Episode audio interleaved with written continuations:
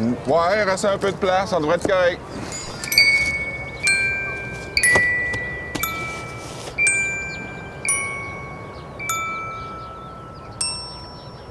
Atalocan, une production de la Fabrique culturelle en collaboration avec Télé-Québec Saguenay-Lac-Saint-Jean.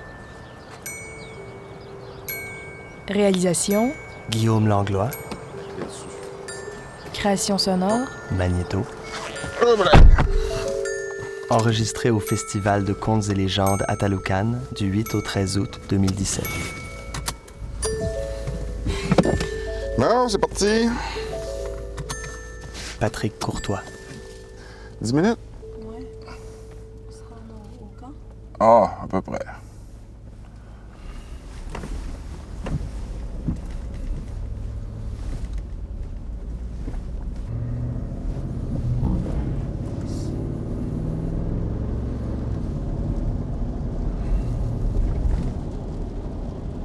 Pas trop fatigué. Hier soir, ça finit tard. Oh, oui, ça a fini tard. euh. Ça a fini très tard. T'as raconté quelque chose hier soir? Ouais, Thomas Kakwa. Une histoire euh, assez euh, rocambolesque de notre super-héros national. Le pire, c'est qu'il n'y avait pas de genre. Il allait se baigner dans le lac Trop de Bonheur. Quand j'étais petit, ma grand-mère, elle me disait, euh, à chaque fois qu'on voulait se baigner au, printemps, parce que les autres, aussitôt que le lac de gel, on veut sauter dedans, c'est sûr. Puis euh, ma grand-mère, en arrière, elle disait, hey, hey, sortez de là, vous autres. Vous ne baignez pas avant le 24 juin, sinon vous allez vous ramasser comme Thomas Kakwa. Thomas Kakwa. C'est qui Thomas? Puis moi, quand j'étais petit, ben, je me posais la question. Finalement, plus tard, j'ai fini par trouver une photo de Thomas. En voyant qu'il n'y avait pas de jambes, j'ai compris pourquoi ma grand-mère disait ça. J'ai fouillé un peu, j'ai parlé aux vieux ici dans le village, puis je lui ai demandé, j'ai dit comment ça, ce gars-là, il avait pas de jambes? Puis tout le monde s'entend dire qu'il s'est baigné trop de bonheur dans le lac. Fait que là, j'ai compris que ma grand-mère voulait qu'on garde nos jambes, dans le fond. Puis en même temps, je trouvais ça bizarre qu'il avait pas de jambes. Puis j'ai fini par apprendre qu'il avait eu la polio parce qu'il s'était baigné trop de bonheur dans le lac. C'est ça qui a fait que ses jambes ont comme foulé, là, ou rétréci. Ils sont devenus flétrites. Je t'en montrerai la photo tantôt, je l'ai dans mon téléphone. Puis euh, c'est ça, les- depuis ce temps-là qu'il s'est ramassé à, à marcher sur le tronc. Dans le fond, il trontinait. Puis à un moment donné, il- ça c'est mon grand-père qui m'a raconté cette histoire-là. Il m'a dit que Thomas, à un moment donné, il avait fait un rêve. Ça a l'air que dans son rêve, le, le Seigneur il avait dit à Thomas, il dit, tu guetteras les signes. Il dit, il y a trois signes qu'il faut que tu guettes. Il dit, le premier, c'est la terre qui tremble. Le deuxième, c'est la maladie. Puis le troisième, c'est l'eau qui change en sang. L'eau qui se change en sang, la maladie, la terre qui tremblait.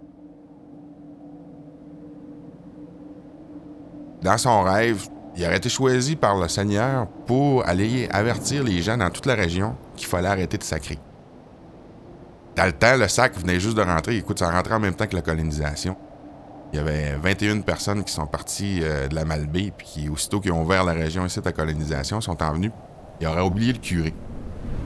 Puis, euh, pour retenir la religion, c'est là que les gens auraient commencé à incorporer les sacs partout dans leur vocabulaire. À un moment donné, euh, ça a pu fait au bout de cinq ans, c'était plus juste une incorporation de mots religieux dans le langage. C'était rendu des verbes, des adverbes, des épithètes, puis tout le monde se sacrait par la tête, puis là, le curé était un peu moins d'accord. Donc, le, sacrage a envahi la région, et là, dans le rêve à Thomas, le Seigneur l'avertit qu'il va se fâcher bientôt, puis il dit Tu vas aller dire au monde que c'est l'heure qu'il arrête de sacrer parce que ma colère va se répandre sur la région. Fait que Thomas Kakwa, quand il s'est réveillé ce matin-là, il serait allé voir le curé. Il aurait raconté son rêve au curé, comme de quoi le Seigneur il aurait demandé de répandre la nouvelle de la venue de la colère du Seigneur sur sa région. Puis le curé se serait moqué de Thomas. Il aurait dit Écoute, voir si euh, le Seigneur va confier une mission aussi importante à un gars qui est condamné à vivre euh, le nez à hauteur du cul des autres. Puis, en disant ça, supposément que la terre aurait tremblé. Ouais, fait que là, le curé, euh, il disait ça que. Ah ouais, le curé, il se moquait un peu de Thomas Kakwa, mais quand la terre s'est mise à trembler, le curé tombé à genoux, puis il a dit à Thomas Cours, cours, ah ouais Cours, vas-y, répands-la la nouvelle. Mais là, Thomas, pas de genre. Regardez, comprenez ma position. Elle dit, c'est pas grave, vas-y.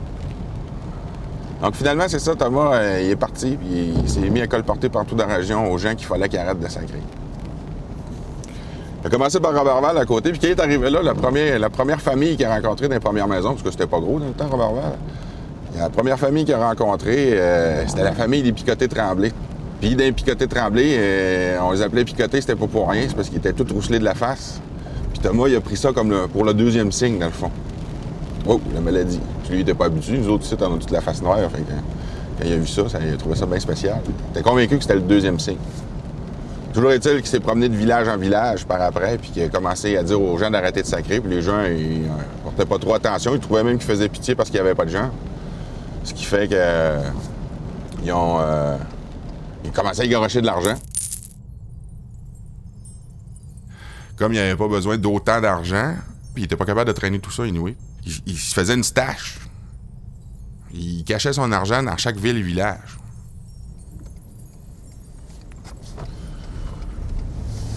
En bout de ligne, au bout d'un an et demi, il s'est ramassé jusqu'à Saguenay, à Chicoutimi. Puis, euh, rendu là-bas, ben, forcément qu'il avait bien soif, parce que c'est assez dur de trontiner euh, comme ça dans une région assez hostile. Puis les chemins, à ce temps-là, c'était pas des chemins qui étaient toutes faits. Fait que, euh, rendu là, il avait soif, il était à la fontaine direct qui se trouvait dans le centre du village. Quand il aurait monté la chaudière pour prendre de l'eau, il a vu l'eau qui était comme rouge ou brune. Puis finalement, il il a reconnu le troisième signe de l'eau qui change en sang.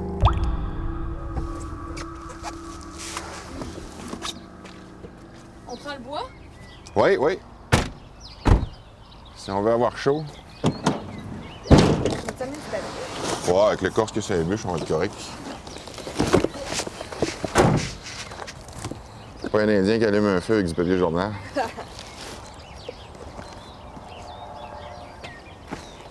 Hein? On est arrivé?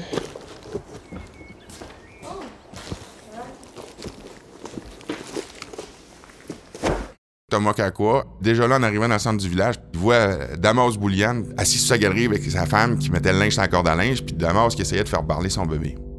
Finalement, Damas aurait pris son enfant, là, ça l'aurait élevé au-dessus de la tête, et en essayant de faire parler l'enfant, tout ce qui aurait sorti de l'enfant, c'est un chapelet de sac avec une voix démoniaque, puis toute une régurgitance verte qui est arrivée d'en face à son père. Il a échappé son enfant à terre. Sa femme à côté s'est évanouie, la face dans le panier à linge. Boulian aurait pogné panique, il aurait rentré dans la maison, il aurait ramassé la boîte à pain, il aurait pris le bébé, mis ça, puis couru jusqu'au presbytère en disant Mon bébé, il est possédé, monsieur le curé, faites de quoi Ah, on va allumer le feu tout de suite parce que. Ah, mon grand-père, il était. euh, Quand il me racontait ça, je le croyais pas trop. Là. Écoute.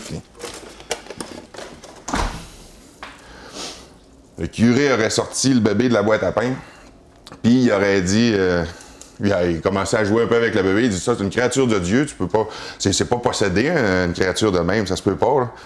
Puis en disant ça, il y aurait un autre chapelet de sac qui aurait sorti du bébé encore avec une régu- régurgitance verte dans la face du curé. Il l'aurait réchappé à terre, pauvre bébé. Mon grand-père me le racontait de même. Finalement, il aurait procédé à un exorcisme sur le bébé. Thomas Kakwa, lui, déjà là, avec l'eau qui, qui était rouge dans, dans- dans- dans- dans fontaine, il- déjà là, il commençait à, à prendre plus au sérieux son rêve. Puis quand il a vu tout ça, il a dit bon, ben c'est l'heure. Puis il a continué à colporter dans Chicoutimi à tout le monde qu'il fallait absolument arrêter de sacrer. Et euh, il était déjà trop tard.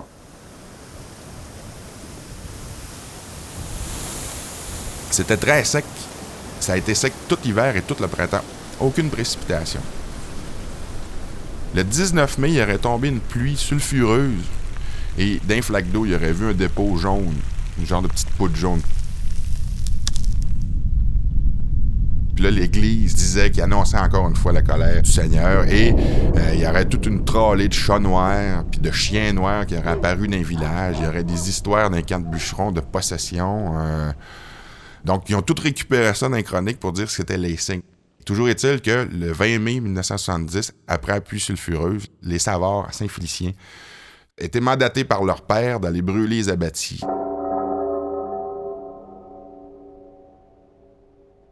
Les abattis, c'est euh, quand on veut défricher un lot, on coupe tous les arbres sur l'abattis. On coupe tous les arbres, on laisse sécher ça pendant un an, puis après ça, on met le feu là-dedans. Ça va plus vite que de dessoucher, puis de tasser les arbres, puis tout ça, c'est moins d'ouvrage.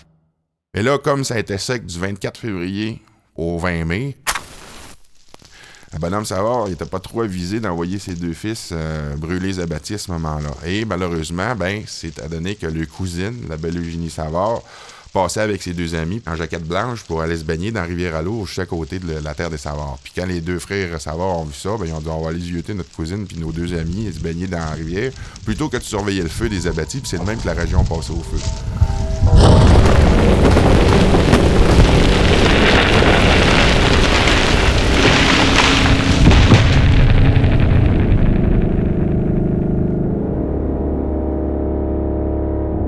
Écoute, le feu a couvert une superficie entre Saint-Félicien et l'abbé. Euh, c'est à peu près 100 km de long. Puis ça a été brûlé, chaque ville et village a été brûlé dans une période de trois heures. Fait que si on fait une moyenne, c'est 33 km heure. Donc, ça a galopé jusqu'à l'abbé. C'est 5000 personnes qui sont retrouvées dans la rue suite à ce feu-là. Puis tout le monde s'entend dire que c'est vraiment à cause des sacreurs que ce feu-là a eu lieu. Puis Thomas Kakwa, lui, qui avait prêché ça, il n'a pas été écouté parce que personne ne le prenait au sérieux parce qu'il n'y avait pas de jambes. Sauf que euh, finalement, en bout de ligne, il y a eu comme une rumeur euh, quelques jours, quelques semaines après le grand feu. Les gens s'entendaient à dire que Il y avait un gars pas de jambes sur un cheval qui distribuait de l'argent à toutes les familles qui étaient dans le besoin. Cette rumeur-là, bien entendu, est venue ici, jusqu'à nos oreilles, ici à Machtoyats. Puis nous autres, on se plaît à croire que c'est Thomas qui aurait pris tout l'argent de ses staches, qui avait caché de village en village, puis qui l'aurait distribué au monde dans le besoin, en attendant les secours qui étaient pour être arrivés.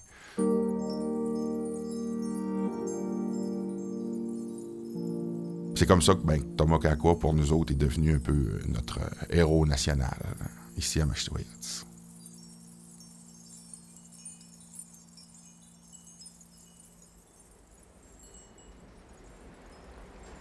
Le pire, c'est qu'on a acquis la réputation ici au Lac-Saint-Jean d'avoir eu des, gros bleuets, un bleuet pour une tarte. Mais en fait, sans dire que c'est vrai, euh, la réputation vient du grand feu. C'est comme toute, la plupart du temps d'un brûlé, partout ce qu'il y a des brûlés, le, le bleuet pousse vite. Fait que ça a aidé les gens dans la région à survivre aussi euh, le temps de, refaire leur terre.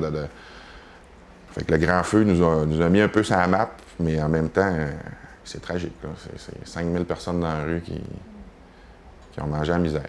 Mais notre Thomas nous a, nous a mis sa map aussi, je pense.